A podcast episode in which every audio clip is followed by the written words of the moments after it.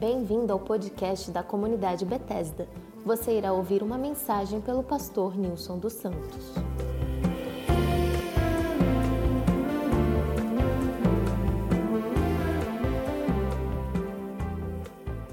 Deus é bom. Sempre Deus é bom. É, queria repartir com você hoje um texto da palavra de Deus que para mim é um texto muito especial, é um texto muito significativo, é um texto que faz parte de um grande sermão de Jesus, que começa lá no capítulo 13 do Evangelho de João, vai até o capítulo 17. E é um sermão longo com muitas orientações, muitos episódios, muitos eventos.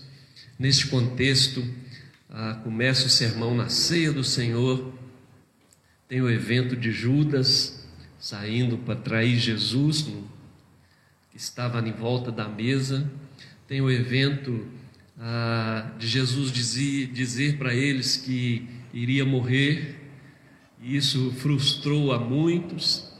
Tem o evento de que Jesus disse a Pedro que Pedro iria negá-lo três vezes. Então era um momento assim meio conturbado, de aflição, de preocupação, de alma e coração assim apertado, muitas incertezas, muitas dores, muitas aflições no coração, na alma.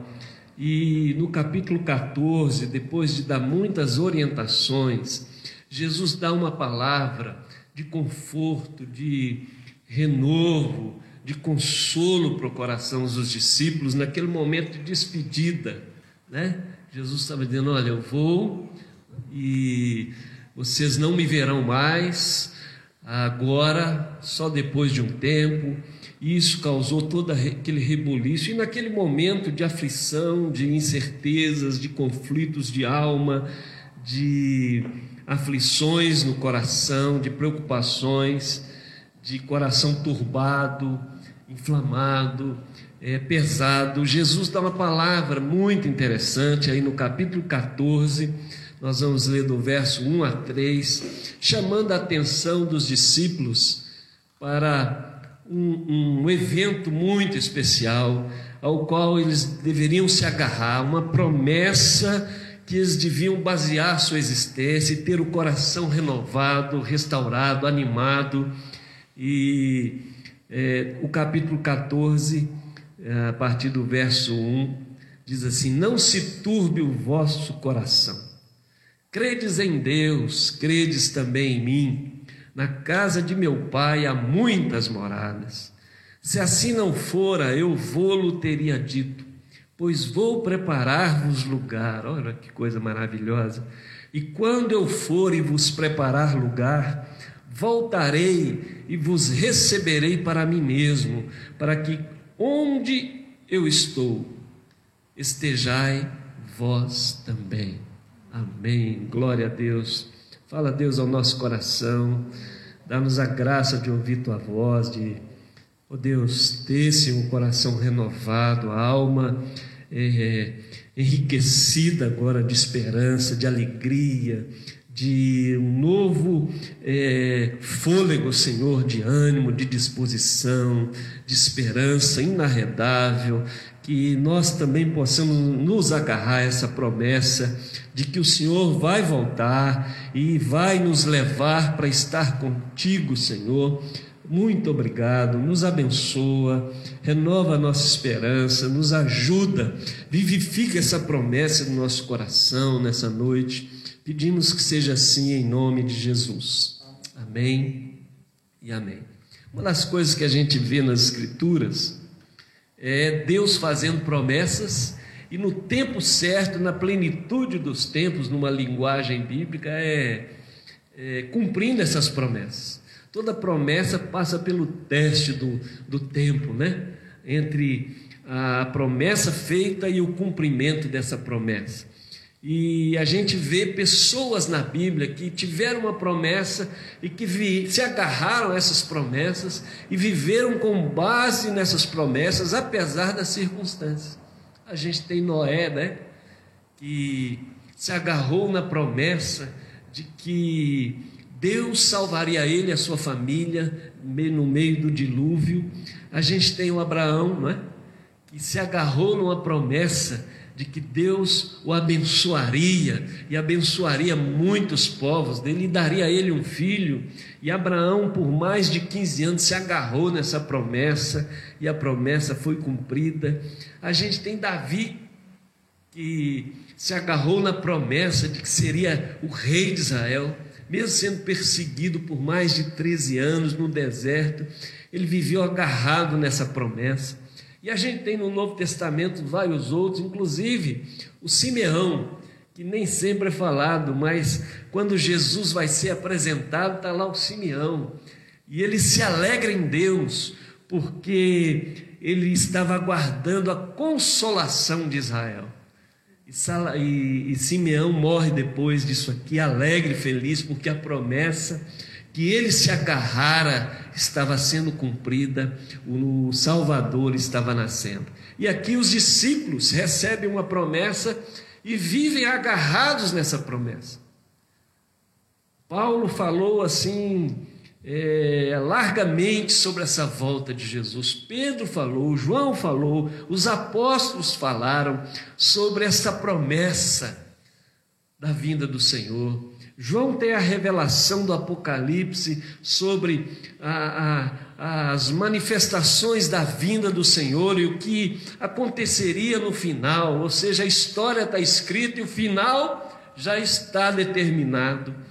E os discípulos recebem essa promessa de Deus, dizendo: Olha, de Jesus, eu vou, mas eu volto para buscar vocês. Isso é muito bom, gente, porque é uma promessa que nós temos que nos agarrar nesses dias dias de aflições, dias de preocupações, dias de incertezas, dias de ah, problemas, dias de provações, dias de dificuldades, é, né? De muitas, muitos sinais da volta de Jesus. Os sinais da sua vinda já se mostram cada vez, né? E nós temos assim muitos sinais de que ah, Jesus está chegando, né? Tem um amigo meu que fala que Jesus não está voltando, ele está chegando.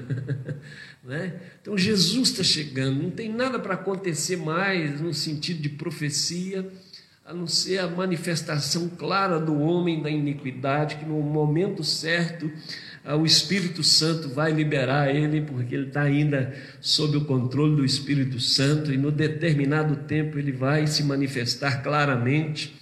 Mas é, essa promessa de que eu voltarei para vós, Jesus está trazendo alento, consolo, ânimo ao coração. E eu acho maravilhoso isso, porque nós também devemos viver e basear nossa vida não nas circunstâncias, porque as circunstâncias elas mudam e vão mudar, às vezes para melhor, mas às vezes para muito pior, né? vai de mal a pior, e a gente, como cristão que conhece a Deus, que tem o Evangelho como base da nossa existência, da nossa fé, a gente tem que se agarrar a essa promessa, que não foi uma promessa feita só para os discípulos ali, foi uma promessa para todos aqueles que seguem a Jesus. Ou seja, eu voltarei para buscar vocês. Quando? A gente não sabe mas ele disse que voltaria para buscar. Ele não mandaria um anjo, ele não mandaria miríades de anjos, ele não mandaria alguém, ó. Não, ele mesmo viria nos buscar, buscar o seu povo. Isso é maravilhoso. E é nessa promessa que a gente tem que se agarrar. Essa promessa que tem que motivar o nosso coração, essa promessa que Jesus fez aos discípulos e faz a nós, é que é, deve levar esperança ao nosso coração. Num tempo de tanta desesperança, num tempo de tantas coisas assim preocupantes, de tanta aflição, de tanta más, tantas más notícias, né? A gente tem que se agarrar nessa promessa. Por quê? Porque aqui uma promessa de Deus para cada um de nós, para todo o povo de Deus, a qual nós devemos nos agarrar. A volta de Jesus vai ser um fato, é um fato. A Bíblia narra, narra três fatos é, interessantes e que a gente tem que levar em consideração. Primeiro, que o Salvador Jesus viria, nasceria, sofreria, morreria e ressuscitaria em nosso lugar. Isso aconteceu. O outro fato, o outro episódio é que o Espírito Santo seria derramado e viria para estar conosco todos os dias e nos guiar toda a verdade. Isso aconteceu.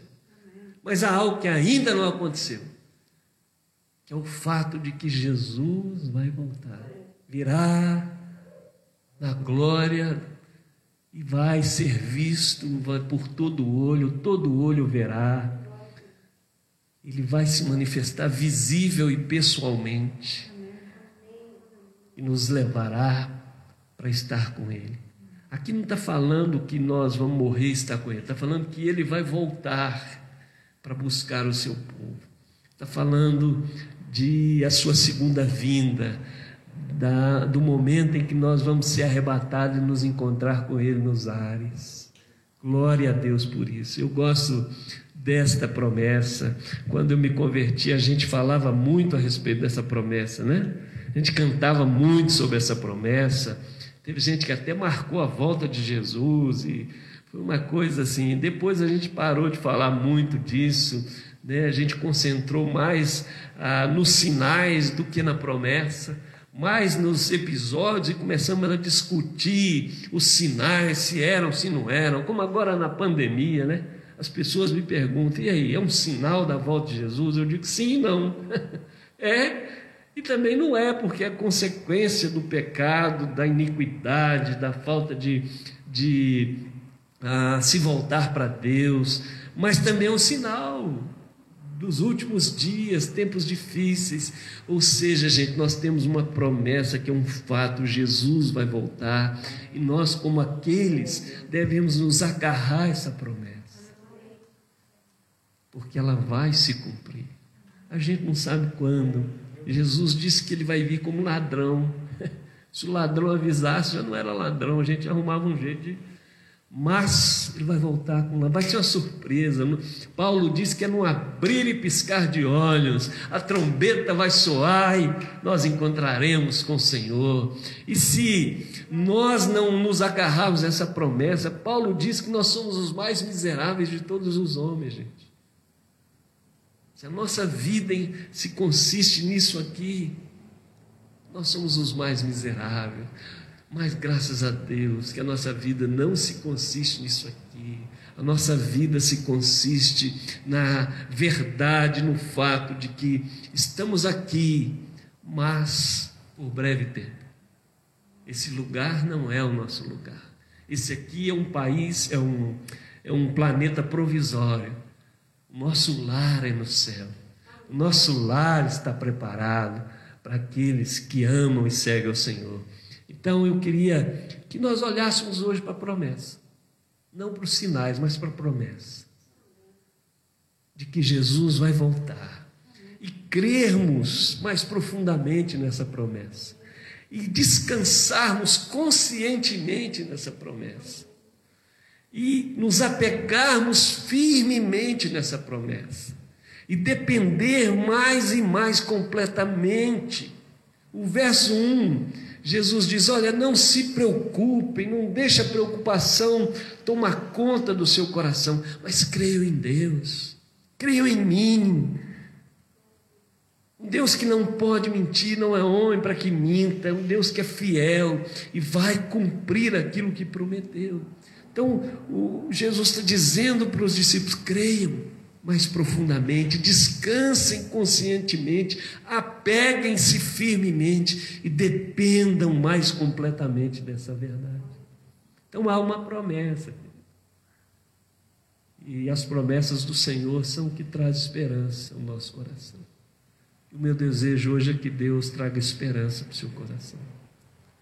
Deus traga um, um um colorido novo de esperança para sua alma, para o seu coração, com essa promessa. Ele vai voltar para nos buscar, pessoalmente, visivelmente, que o nosso nome está escrito lá no livro da vida, que a nossa passagem está comprada, né? E na hora certa que o voo for sair, nós estaremos lá. Aleluia. Paulo diz: olha, é, se você dormir ou tiver acordado, lá em 1 Coríntios 15, se dormimos ou acordados estivermos, o que importa é que nós estaremos com o Senhor. Aleluia. Glória a Deus. Há uma promessa, um fato: Jesus vai voltar e vai nos levar. Mas há também um lugar preparado para que Jesus está foi preparar para os seus. O texto diz que ele dizendo aos seus discípulos, verso 2: Na casa de meu pai há muitas moradas, se assim não fora, eu vou-lo teria dito, pois vou preparar lugar. Não é um espaço, é um lugar, não é um quarto de hotel, não é um resort, um lugar, um lugar de vida, um lugar de paz, um lugar de esperança, um lugar de alegria. E é nisso que nós devemos focar, é nessa verdade, né? Voltar os nossos olhos, porque Jesus foi preparar um lugar. Pedro diz que nós aguardamos com expectativa novos céus e nova terra, onde habita plena justiça. Segunda de Pedro 3,13. Novo céu, nova terra, isso aqui vai passar, gente. Jesus foi preparar um lugar, um lugar, um lugar, não é um espaço qualquer, está preparando. E nós estaremos nesse lugar eternamente um lugar da presença de Deus, da glória de Deus, um lugar onde Jesus vai estar conosco continuamente, não vai ter mais fim. É um lugar. Glória a Deus. É um lugar que Jesus foi preparar. Você crê nisso? Ele vai voltar e está preparando esse lugar. Ele diz isso a seus discípulos: Olha, vou preparar um lugar e eu vou voltar e vou levar vocês para esse lugar. Aleluia. Glória a Deus. O céu é um lindo lugar, cheio de graça sem par meu Jesus, vou avistar o céu lindo lugar. E de fato é, a gente cantou muito esse corinho. Mas o texto também diz que há uma revelação especial. Jesus está dando assim um, um insight do que vai ser o céu. Engraçado, né? Às vezes a gente fala pouco sobre isso, mas o João dá aqui os insights, ele registra aqui na sua narrativa do discurso de Jesus, que Jesus começa a falar um pouco desse lugar. Que lugar é esse que Jesus foi preparar? Né? E ele começa a dizer assim que a casa de meu pai há muitas moradas. Então o céu é uma casa do Pai. Casa é sinônimo de lar. É o lar do Pai, é o lar do Filho, é o lar do Espírito Santo e é o lar do seguidor de Jesus. É um lugar de liberdade, é um lugar de intimidade, é um lugar de proximidade, é um lugar de unidade. Jesus diz que vai haver apenas um rebanho e um pastor. Aleluia. Glória a Deus. É uma casa, Jesus disse, é a casa do Pai. Apocalipse 21, de 1 a 4, diz que o Senhor estará lá presente e estaremos na presença dEle eternamente. Apocalipse 21, vou ler aqui com os irmãos ah, rapidamente sobre essa verdade. Diz assim: Vi novo céu e nova terra, pois o primeiro céu e a primeira terra passaram e o mar já não existe. Vi também a cidade santa, a nova Jerusalém, que descia do céu, da parte de Deus, ataviada como noiva, adornada para o seu esposo. Então ouvi grande voz vinda do trono, dizendo: Eis o tabernáculo de Deus com os homens, Deus habitará com eles, e eles serão povos, povos de Deus, e Deus mesmo estará com eles. É a casa do Pai, gente. É a casa de Deus. A casa de Deus não é essa aqui, não é um templo. A casa de Deus é onde Deus está. E nós vamos estar onde Deus está. Então, nós estamos aqui, gente, numa jornada da vida. Nós estamos aqui como peregrinos, sob os cuidados do bom pastor, mas nossa casa não é essa, não é essa. Isso aqui vai ficar. Por isso, nosso coração não deve estar nisso aqui. Jesus disse que nós não devemos ajuntar tesouros nessa terra, onde a traça e a ferrugem corrói, os ladrões roubam, ajuntar tesouro no céu.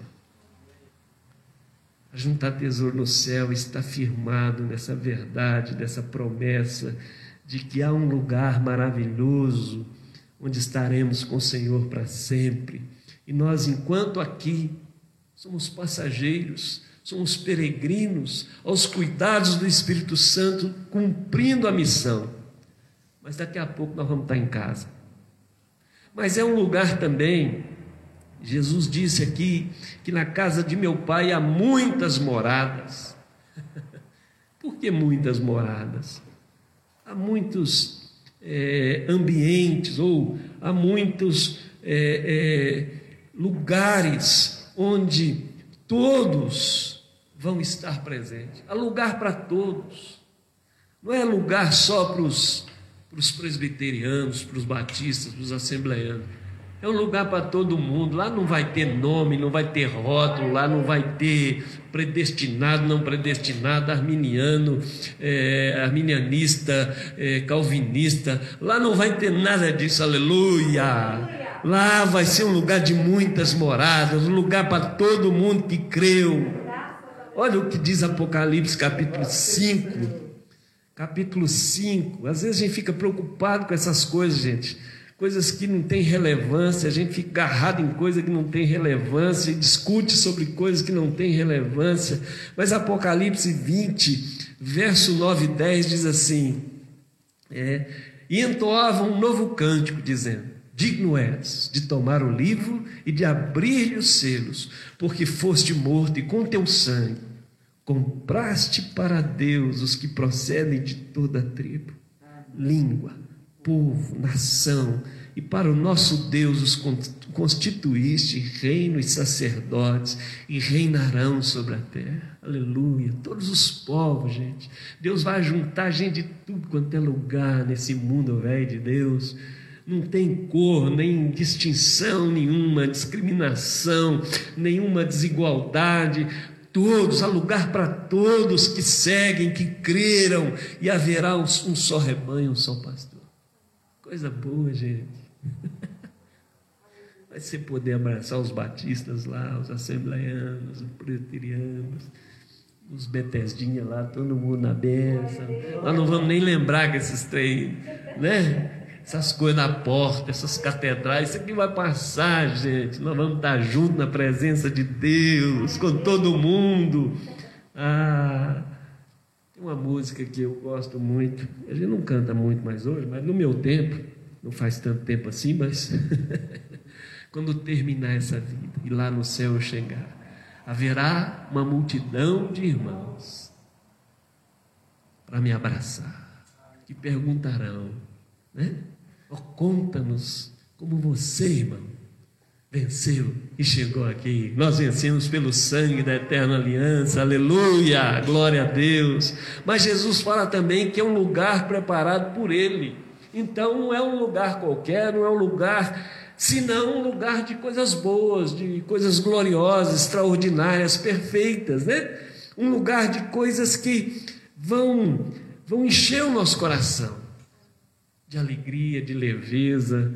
E o texto que nós lemos de Apocalipse 21 é, diz assim, o verso 4: E lhes enxugará dos olhos toda lágrima. Aleluia. A morte não existirá.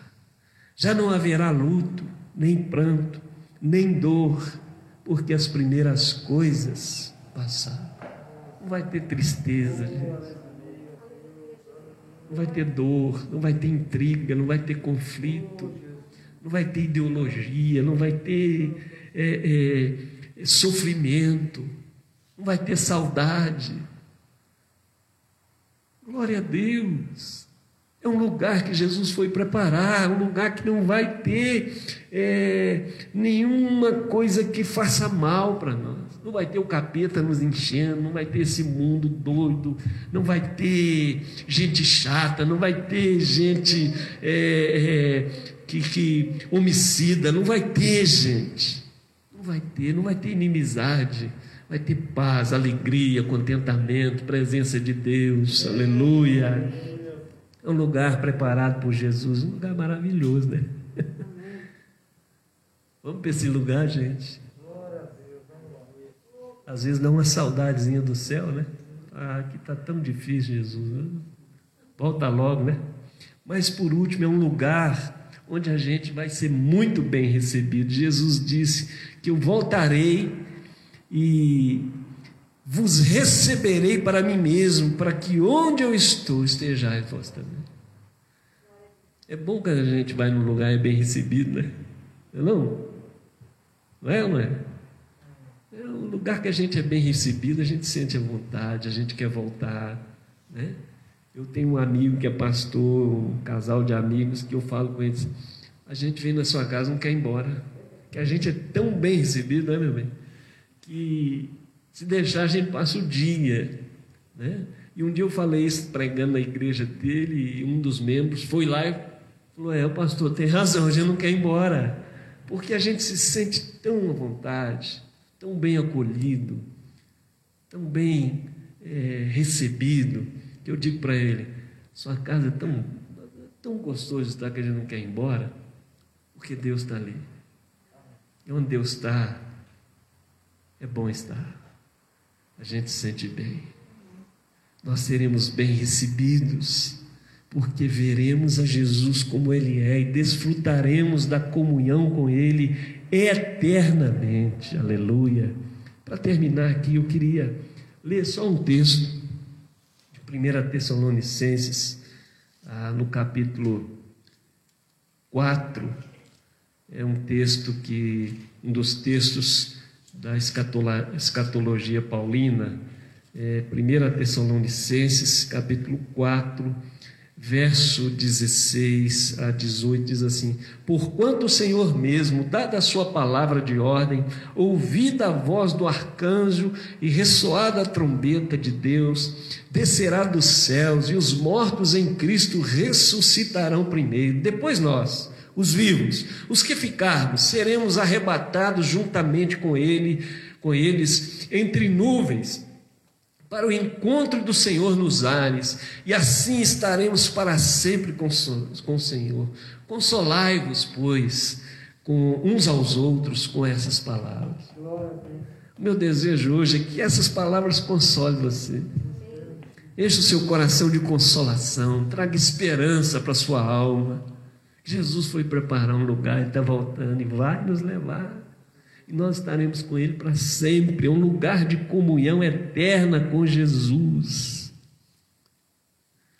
A Bíblia diz que esse é o testemunho que Deus deu a nós a vida eterna. E essa vida está em seu Filho. Quem tem o Filho tem a vida, quem não tem o Filho de Deus não tem a vida. Isso vos escrevo para saber que tendes a vida eterna. Glória a Deus. Glória a Deus. Uns vão viver, todos vão viver eternamente. Só que uns na presença de Deus, porque reconheceram, creram e receberam a salvação em Cristo Jesus, e outros vão viver eternamente separados de Jesus. Mas ainda há tempo para você aí vir para Jesus e viver eternamente na presença dEle. Para concluir, gente, eu queria dizer que a gente tem que fazer algumas coisas importantes. Primeiro, a gente deve saber que a gente não pode comprar esse lugar e nem merecer. Isso é um presente de Deus. Deus amou o mundo de tal maneira que deu seu Filho unigênito para todo aquele que nele crê não pereça, mas tenha a vida eterna. Pela graça sois salvos mediante a fé. Isso não vem de vós, é dom de Deus, para que ninguém se glorie. Então você não pode comprar, nem eu não há como merecer, é um presente, é dom de Deus, que Deus nos deu, aleluia. Cuida bem desse presente. Segundo, nós devemos nos preparar para esse grande momento. Todos os textos na Bíblia que, ah, pelo menos na sua maioria esmagadora, que falam sobre a volta de Jesus, fala também da necessidade de estar preparado. Vai falar sobre a necessidade de estar atento, de vigilância Vigiai, pois, não sabeis a hora quando o filho do homem vai voltar. Então a gente tem que estar atento, ele vai voltar. Amém, querido? A gente tem que ser perseverante, tem que perseverar. A Bíblia fala sobre isso. Jesus, nos seus discursos lá em Mateus 24, 25, fala que a gente tem que ser perseverante. A gente tem que ter vida de devoção. Vida de devoção é tempo de exclusividade. Não é só um momento de devoção, mas vida devocional, uma vida consagrada, devotada a Deus, para a glória de Deus. Por que, que você existe? Eu existo para a glória de Deus. Por que, que você está fazendo isso? Para a glória de Deus. Por que, que você está agindo assim? Para a glória de Deus. Por que você está nesse lugar? Para a glória de Deus. Por que, que você fez essa escolha? Para a glória de Deus. Aleluia. É uma vida devotada. Porque a fé precisa de manutenção. Mateus, no capítulo 25, fala das dez virgens. Cinco delas eram prudentes e se devotaram a Deus, se consagraram e tinham óleo na candeia. As outras cinco, ainda que virgens, levaram, não acreditaram na promessa, não se agarraram na promessa, se descuidaram. E aí o noivo chegou, elas tinham saído para comprar e dançou. Isso fala que a gente tem que ter uma vida de devoção, de busca, de ser cheio do óleo da graça do Espírito Santo. Uma vida condicionada, devotada a Deus, menos aprisionada nesse mundo. E também fala de serviço e missão, de mordomia, de trabalho para o Senhor. Paulo vai chamar em 1 Coríntios, dizendo, quando ele termina o seu discurso escatológico, ele fala: Porque o vosso trabalho no Senhor não é vão. Sede abundantes na obra do Senhor. Eu gostei o dia que eu falei, Pedrinho, não quer te dar trabalho. A gente vai na sua casa, vai. Isso é uma confusão. Falei, é uma honra, pastor. É uma honra. Aleluia. Porque tudo é para o Senhor. Glória ao Senhor. Glória a Deus. E nós devemos nos apegar a essa promessa, gente. Se você não se agarrar em mais nada, agarra nisso aí. Agarra firme. Nessa palavra de Deus para você hoje. Você pediu uma palavra para Deus, Ele está dando para você. Eu voltarei para vos buscar e vos receberei. E vocês estarão, onde eu estiver, vocês vão estar também. Aleluia. Então a gente tem que se agarrar nessas promessas. E por último, nós devemos nos consolar e nos encorajar uns aos outros com essas palavras. A gente tem que falar mais sobre o céu uns com os outros. A gente tem que falar mais da esperança, das promessas de Deus.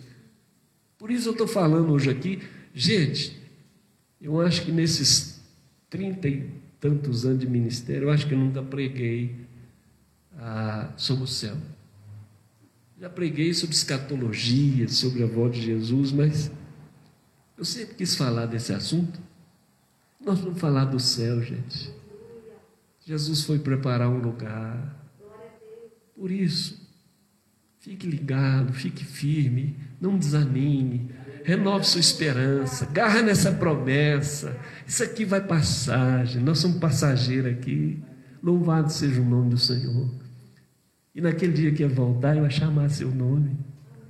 Ô Sérgio, bora, Neils, Cleia, Mariana, Marcela, Tailinha, Fred, todo mundo, Pedrinho, vai chamar seu nome e você vai estar lá com ele, aleluia. Ele não vai se esquecer de você, não, querido.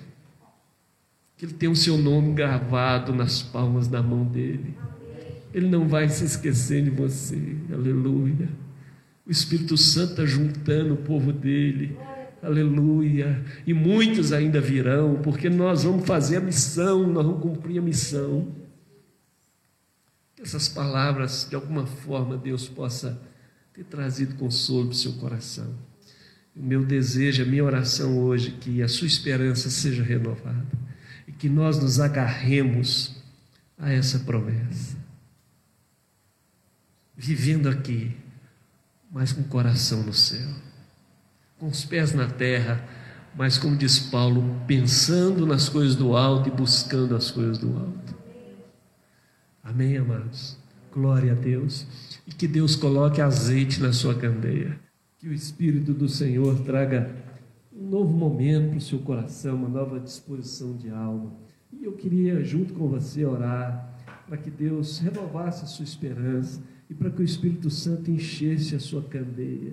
Hoje aqui, agora, nesse lugar, onde você está aí em casa, não seja como aquelas virgens que não se preocuparam, não. Garre na promessa e peça ao Senhor para encher sua lâmpada. Porque a lâmpada não pode se apagar. Não deixa a lâmpada apagar, não. Em nome de Jesus. Jesus está chegando e nós vamos para esse lugar. Amém? Vamos ficar de pé, vamos orar.